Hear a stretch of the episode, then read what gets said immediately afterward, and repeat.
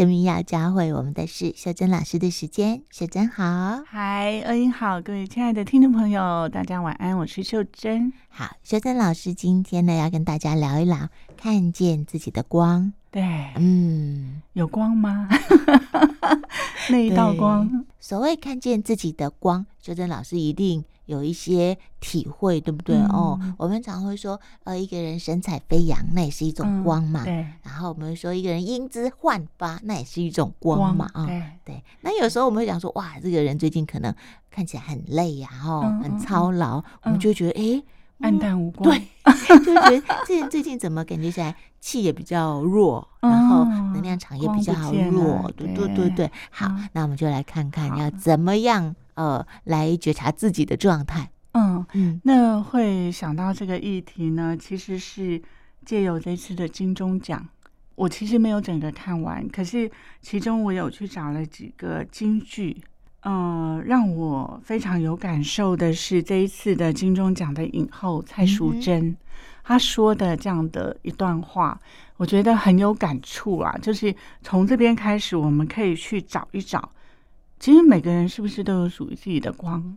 可有的时候我们可能会不相信，嗯、或者是有的时候明明是有光，可是我们看不见，嗯，好，却在很黑暗的当中一直去找光。然后找不到，嗯，好，那蔡淑臻呢？她，嗯、呃，我先说一下她的背景，好，因为她她在演这部戏之前呢，就有一个疾病，好，那那疾病好像是有关于筋膜的一个什么什么症候群，然后因为这个疾病呢，她说她难过到就是你干什么做什么样的举动都痛，嗯，好，所以他其实生命里有一段是很低潮的时候。然后他说他在最绝望的时候还曾经写下遗书，哦，就是他他说他最难过最难过的是他不知道这个病什么时候会好，然后他觉得无能为力。然后他说他，呃，就是在在这个呃这部戏就是村里来了个暴走女外科这部戏里面的，他说他故意每天不打扮。然后他说，他让导演看到他就觉得，哎，他就是那个主角小刘，他不可能找别人来演，所以他也因为他很生动，就其实他是把他自己演出来啊，所以他得到这个奖。那他在台上的时候，他说的这句话，就他说，嗯、呃，这个奖呢，献给每一位身在低谷的朋友。他说，我相信那道光呢，会以不同的形式展现。呃，只要你们愿意张开眼睛，你们就会找到路。他说：“只要呢不放弃，我们这些曾经历经低谷的人，他说接下来的每每一步啊，我们都是在走上坡路。”嗯嗯嗯。然后你知道，就是这样的一段话，对于一个二十岁的人，他可能没有什么感觉。可是对于我们这样的中年人，其实我们人生好像经历过 N 次的低谷。我们都觉得这一次应该是最糟糕的，可是好像都还会遇到一些我们意想不到的意外。好，所以这两个月其实走了啊，走了一些情绪的关卡，就是二影跟我好像都一样。然后在这两个月当中，我送走了很在乎的朋友，或者是我们在等待一些不确定的煎熬。那这两个月也让我去看到。如果我们人生当中有所谓的相信，好，就是我们很相信我们的人生就是有光的，我们很相信它就是在那里。也许这些煎熬，我们可以用比较轻松的态度去面对它。嗯嗯嗯。呃，修正老师因为知道我们家爸爸呃前一阵子生病嘛，所以就一直问我说这段时间很煎熬吗？嗯，我最近的体会是哦，为什么煎熬？就是因为我们。希望那个结果是我们想要的。对对，如果那个结果不如我们预期啊，我们就会觉得这件事情糟透了，而且我们付出的这么多的辛苦啊，嗯，不值得。嗯嗯。但是我后来突然发现，如果我们接受所有的结果，嗯，那所谓的煎熬还在不在？哦，对不对？对。哎，你这个也说到我最近一个体会耶。你知道我以前如果。去祈求，就是我们说跟宇宙下订单。嗯、我以前都会有一个定件放在那里，嗯嗯、就是说，哎，呃，这个是我的第一个目标，请你成全我这个这个目标。嗯，可是我现在都会祈求说，请你帮我做最好的安排。是是是是，就是我我可能有几个，那你就照你的意思来做。嗯，那你知道这中间它就不是那么有定见，嗯，而是我相信宇宙对我的善意，然后我相信你。即使这件事它短期间不是遂我的意，可是我相信你终究会有你的安排。真的哎，一开始啊，我有跟秀珍说，因为老人家有他的执着嘛，哦，嗯、然后我就在那个祈请文上面写说，希望爸爸可以透过服药跟在家调养，嗯、然后恢复健康。然后这个中间的过程好辛苦哦，嗯、直到有一天，我在那张祈请文上面写了，请依爸爸生命的最高福祉。哦，然后呃可以。整个状况有改善，嗯，就在那天，我们就去办理住院了。我就觉得，哎、哦，很奇妙，很奇妙，因为这个安排对他来说是最适用的，可能是当下他更需要的。所以我现在都会在任何祈请文上面写上，就是依照当事人的生命的最高福祉，因为我们并不知道我们以为的啊，对，对他来说是不是那个当下。适合他的生命蓝图，又或者老天爷要给他的各种试炼，嗯、对啊，真的，我自己经过那一天这样子的观察，也吓了一跳，因为有时候我们就是很希望凹凹凹，要凹到我们想要的那个，你就觉得只有这个才是我们觉得好的，所以那个那个生命的体会，常常就是在这种很细微的地方，你有一个哇，原来是这样，哎，真的，而且我觉得。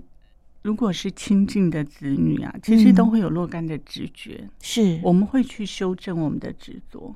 所以我自己生命经历有一次比较特别的经验，是因为我们都跟爸爸很亲近，嗯嗯，然后我爸爸是很晚才生我，他是五十岁才生我，所以我成长的时候他已经是老了。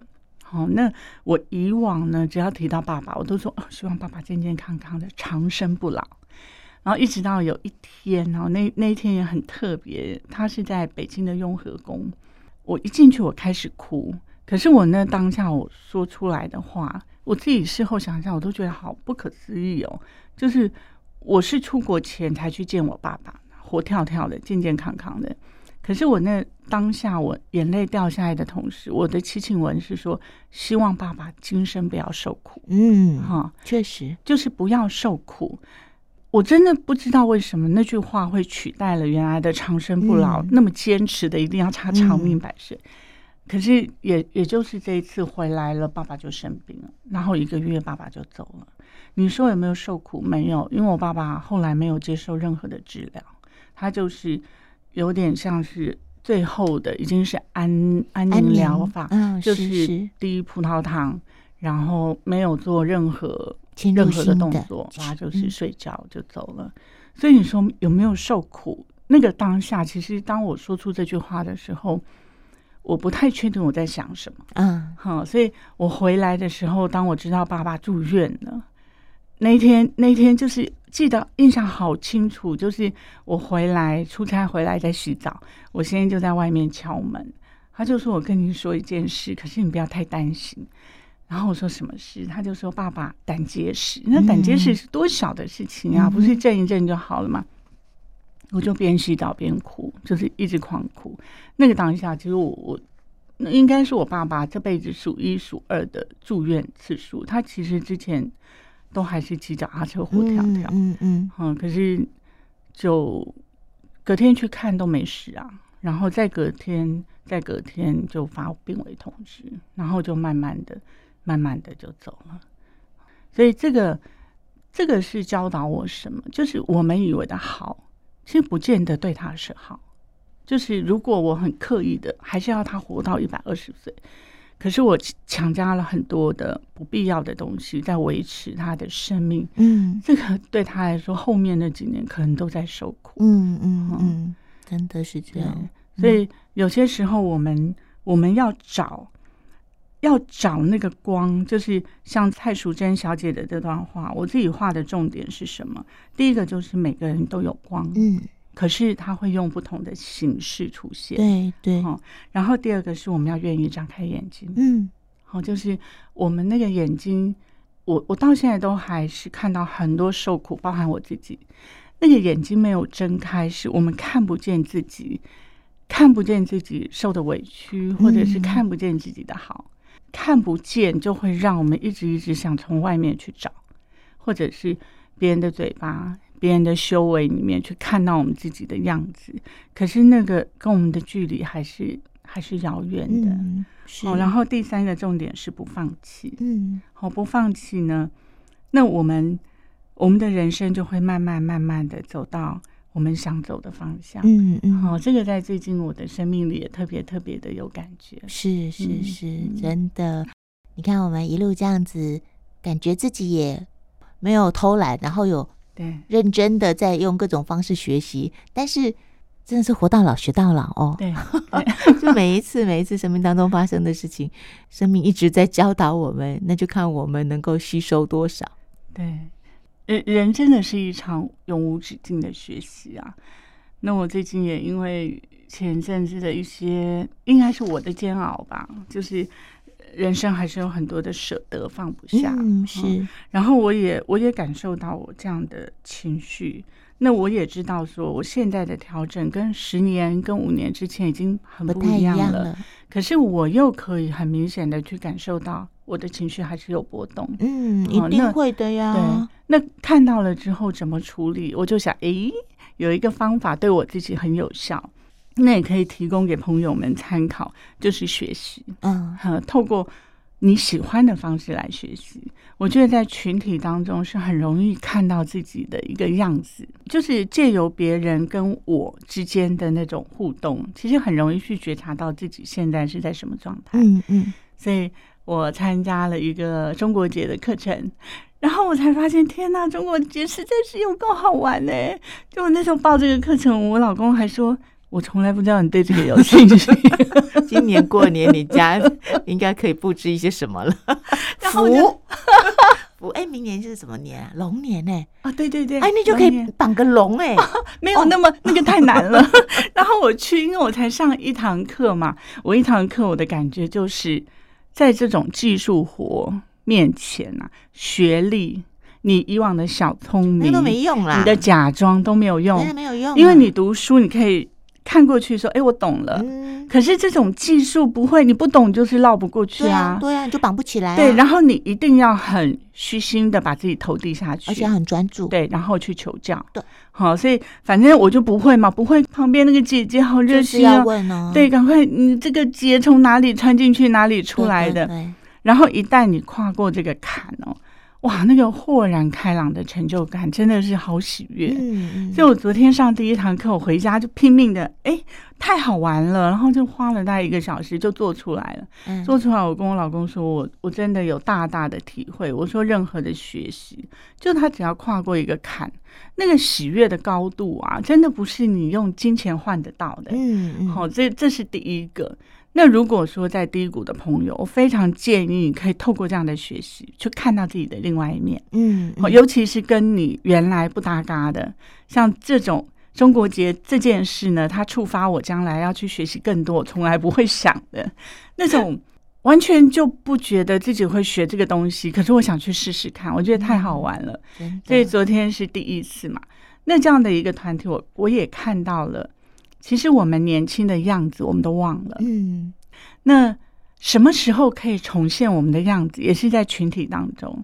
所以这个班呢，很可爱哦。就是老师会找班长、副班长，然后呢，五十几岁了，谁会没事想要出头？我们都想乖乖的，对不对？哈，然后就真的会有人主动的说：“我来。”对，没错，没错。对，然后副班长也说：“我来。”嗯，然后我就看着他们那个明亮的脸庞，我就想说。我几乎几乎可以去猜测说，他们年轻就是这么可爱的样子，就是这么热心、愿意付出，然后无私无欲的为这样一个团体奉献。我就看到他们那个脸庞，然后那个联想也是让我们联想说，我其实我们年轻的时候一定对自己有期许。我们十八岁的时候会期许我们变成一个怎么样可爱的人，那我们终究有没有到那条路上去？现在好像是时候可以让我们回去看看。我们现在是不是我们当初十八岁期许的那个样子？嗯，我们脸上还有光吗？然后我们生命里还有热情吗？哦，所以这个中国节让我看到这几个，我就觉得好值得，太好玩了，太好玩。然后还有一个获得是我这辈子我买任何的手工艺品，我绝对不会再砍价钱，嗯嗯嗯，因为我觉得那个真的是一针一线，就是他们的心血。也许不是那么难，可是他绝对花了很多时间，就搞刚呢，真的、嗯、手做的东西，尤其是呃，就是刻制化的手工制品，其实那个都是很多的心血在里面，还有时间。对对啊，所以我我就觉得，哎、欸，这个好，对我我回去，这个是我的重点。我老公他们就哈哈大笑。